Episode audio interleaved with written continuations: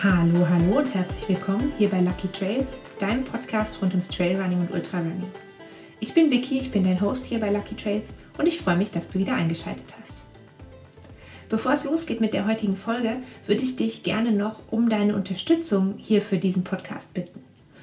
Als Podcasterin sind nämlich gute Online-Bewertungen natürlich super wichtig und ähm, damit möglichst viele Hörerinnen und Hörer auf Lucky Trails aufmerksam werden, braucht es quasi die bestehende Hörerschaft, um ähm, gute Bewertungen zu hinterlassen. Und darauf freue ich mich sehr, wenn du mir auf den bekannten Plattformen zum einen natürlich folgst, also den Podcast abonnierst und da gerne eben auch eine positive Bewertung da lässt. Achtung, das geht neu auch bei Spotify. Für dich sind das wirklich nur ein paar Klicks und für mich ist das eine ganz, ganz wertvolle Form der Unterstützung, über die ich mich wirklich mega freue. Und natürlich, wenn dir jetzt eine Folge besonders gut gefällt oder wenn wir über ein Thema gesprochen haben, was ähm, dir besonders am Herzen liegt oder wo du denkst, ah, das könnte interessant sein für meine Freundin, für meinen Freund, für meine Familie, meine Kolleginnen und Kollegen, meine Oma und meine Opa und so weiter, dann ist es ganz super, wenn du die Folgen ähm, auch nochmal teilst und weiterempfehlst. Es gibt natürlich noch ganz viele andere Wege, diesen Podcast zu unterstützen. Ähm, du kannst mich zum Beispiel auch ähm, neben den klassischen Podcast-Plattformen auf YouTube ab abonnieren. Ähm, da gibt es auch alle Trainingsvideos in der eigenen Playlist zu sehen. Und natürlich hilft auch ein Abo auf Social Media weiter. Da kannst du mich auf Instagram und auf Twitter und auch auf Facebook finden. Allerdings muss ich gestehen, dass ich auf Facebook nicht so wahnsinnig aktiv bin. Und wenn du dann dort mit meinen Beiträgen interagierst, also zum Beispiel auf eine Story antwortest oder ähm, einen Beitrag likest und speicherst oder kommentierst, dann erhöht das wiederum meine Sichtbarkeit. Das heißt, meine Beiträge werden potenziellen Hörerinnen und Hörern vorgeschlagen und äh, das macht mich sehr froh. Und darum vielen Dank, äh, wofür auch immer du dich entscheidest, vielen Dank für deine Unterstützung für diesen Podcast hier. Und jetzt geht's los mit der aktuellen Folge. Jetzt also zum Thema nüchtern laufen und die Frage, warum solltest du das ausprobieren oder warum vielleicht nicht? Grundlage für diese Folge ist eigentlich, dass ich immer wieder mal davon höre, dass Trainerinnen und Trainer nüchterne Trainings vorschlagen für ihre Athletinnen und Athleten. Und meistens ist das Ziel bei den nüchternen Trainings, den Fettstoffwechsel anzuregen und zu maximieren. Und damit das funktioniert, solltest du aber schon einiges beachten. Und bevor wir uns das genauer anschauen, was es da zu beachten gibt, was es quasi für Regeln gibt für nüchternes Training, äh, würde ich gerne mal kurz gucken, was passiert eigentlich in unserem Körper, wenn wir nüchtern laufen gehen und ähm, was genau ist dieser Fettstoffwechsel. Warum genau kann ein nüchternes Training den Fettstoffwechsel anregen? Wenn du dein Training vor dem Frühstück absolvierst, dann müssen während des Laufs im Körper keine Verdauungsprozesse ablaufen. Also das heißt, dein Körper kann alle Energie, die bereitsteht, darüber reden wir gleich nochmal, wirklich fürs Laufen gebrauchen und muss die nicht fürs Verdauen aufbrauchen.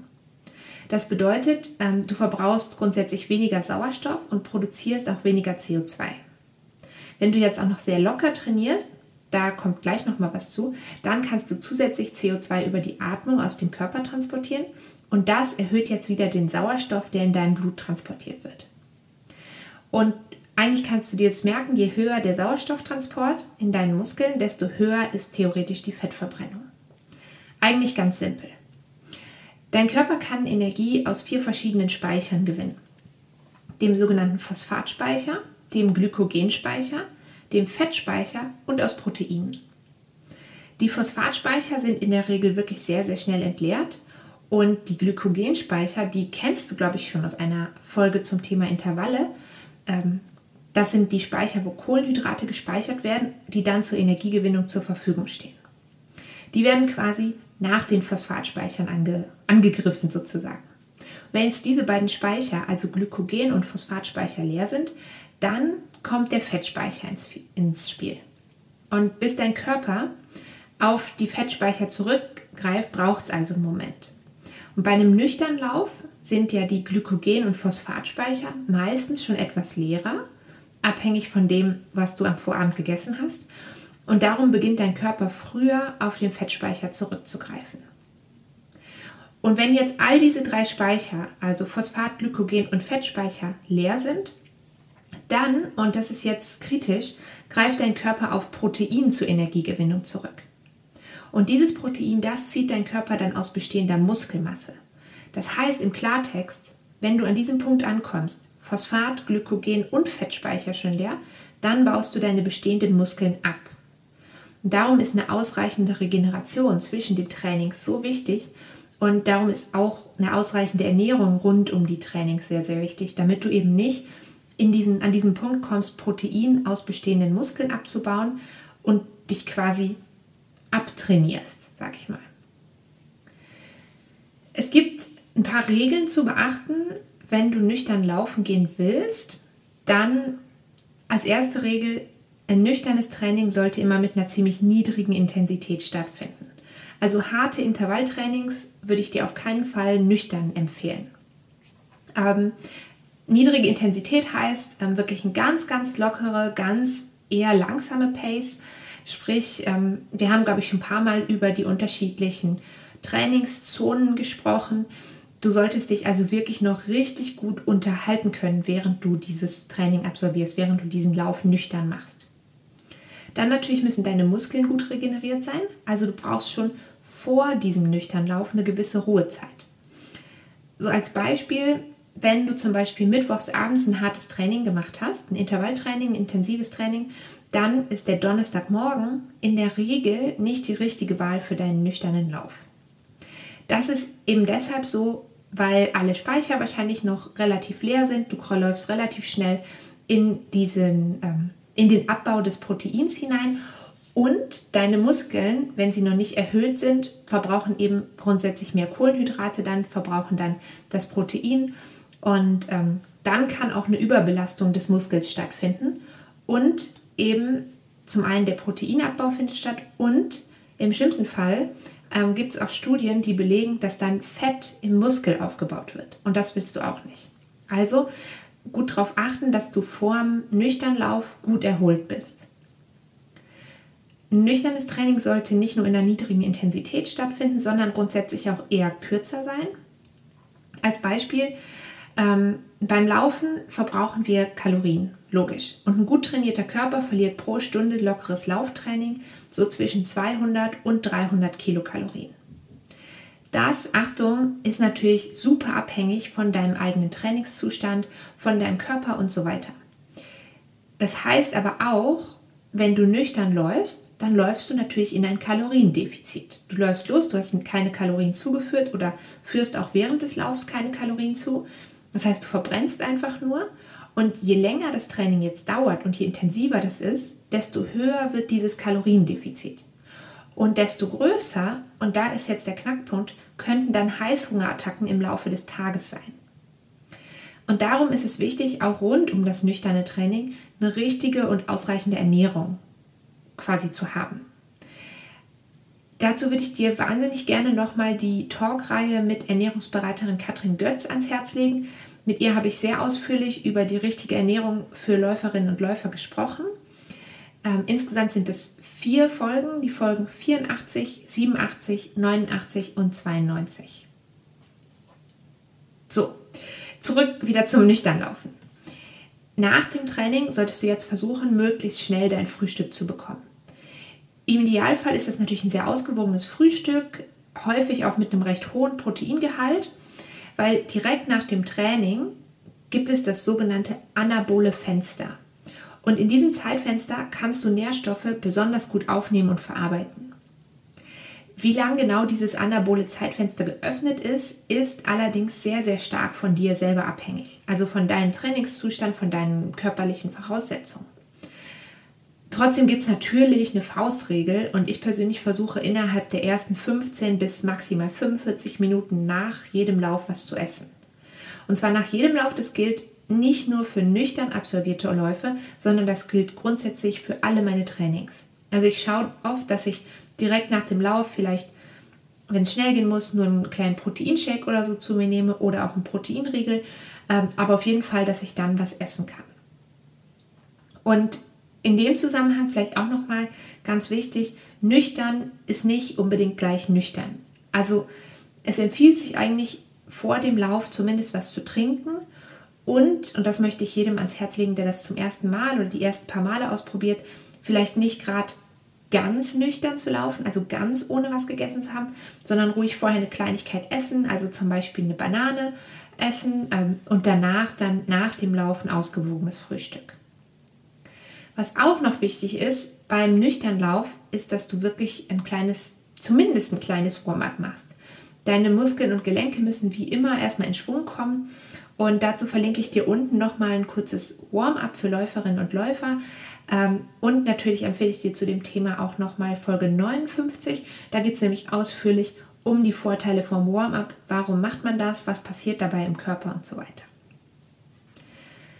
Wenn du jetzt zum allerersten Mal nüchtern laufen gehen willst, dann gibt es da natürlich auch so ein paar Grundregeln.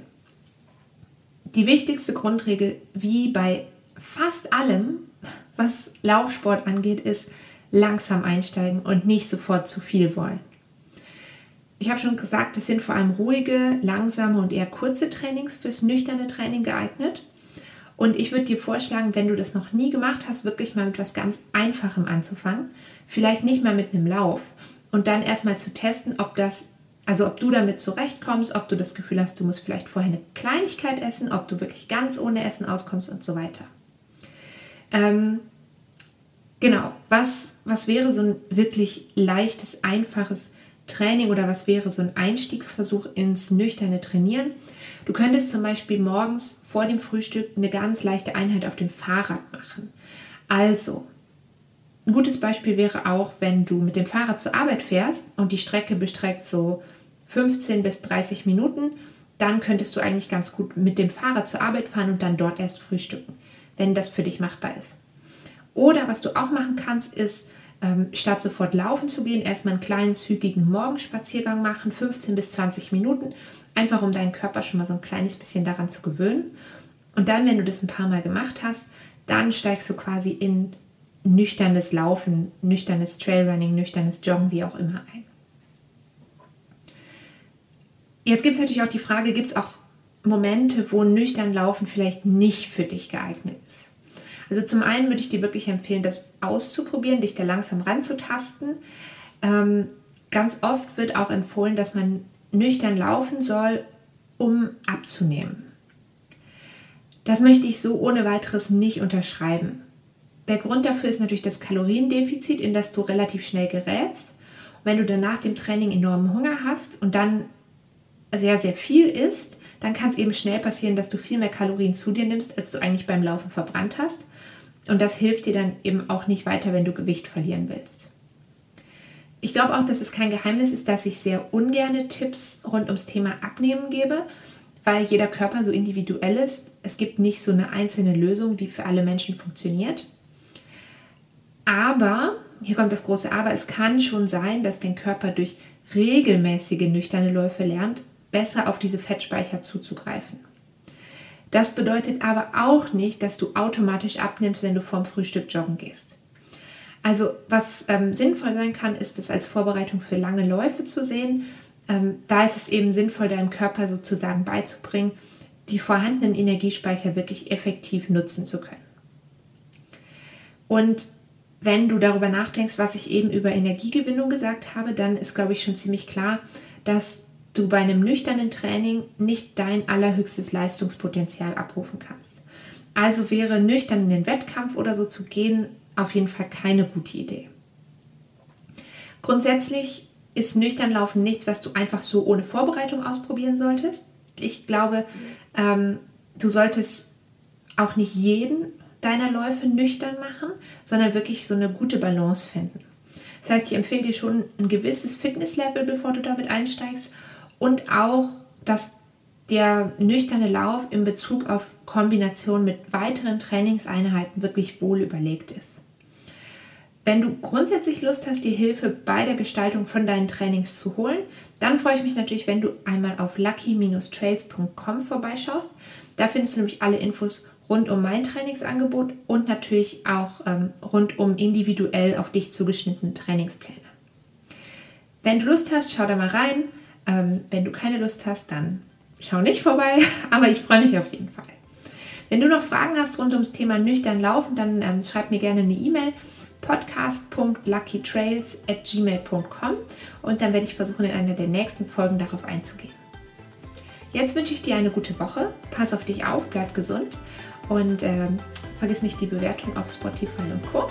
Wir hören uns dann nächste Woche wieder. Bis dahin sage ich Tschüss!